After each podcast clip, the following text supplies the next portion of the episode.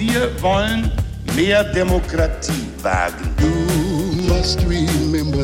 Scheitert der Euro, scheitert Europa. Der Stichtag. Die Chronik der ARD. 12. Dezember 1962.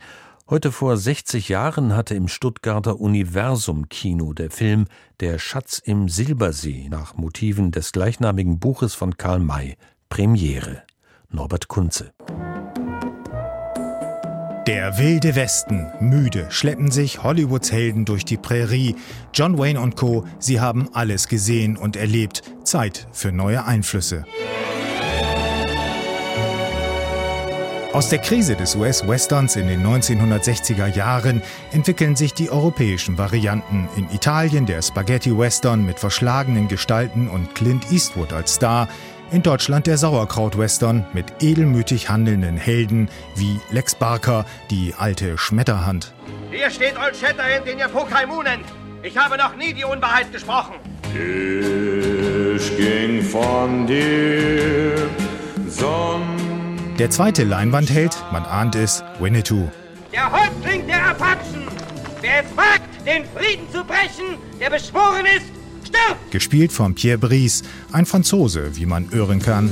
Manitou, beuge dich hinunter zur Erde, um meine Stimme zu hören. Lex Barker und Pierre Brice, eigentlich Schauspieler, reiten, schießen und schleichen sich kühn durch eine Geschichte, die erheblich vom Originalroman Karl Mays abweicht. Im Kern geht es allerdings um das Gleiche. Um den Schatz im Silbersee. Genau, die Bande des Oberschurken Cornel Brinkley, hier Tramps genannt, wird von einer recht diversen Gruppe von Verfolgern gejagt, hier Westmänner genannt, darunter das Greenhorn Götz George. Ich will den Schatz nicht haben, ihr könnt einen Anteil bekommen. Wenn ihr mir helft, den Mörder meines Vaters zu finden. Nein, mein Freund.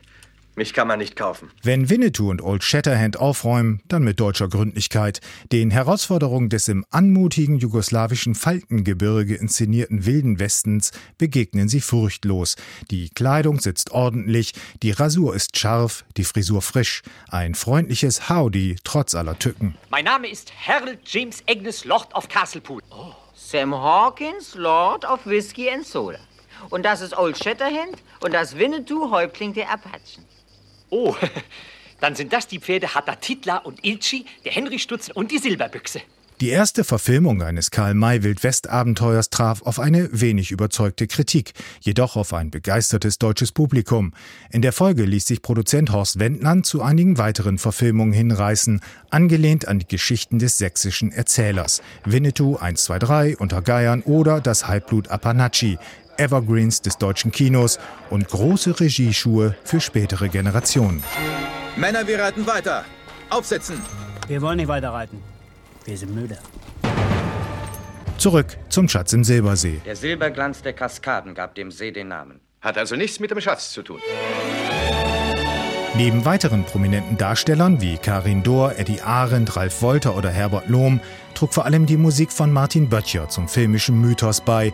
Die Old Shatterhand-Melodie entwickelte sich zum Gassenhauer, lockte aber auch ungewollt popkulturelle Kopfgeldjäger an. Schließlich wollte jeder seinen Anteil vom Schatz, auch das Medium-TZ.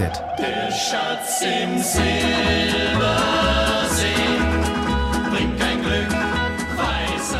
Premiere feierte der Schatz, der nicht wirklich im Silbersee lag, sondern in einer höher gelegenen Höhle, heute vor 60 Jahren im Stuttgarter Universum Kino. Ich bleib hier nicht alleine. Ich mach mich auf die Beine und helfe den Schatz zu finden. Das wollte ich nur verkünden.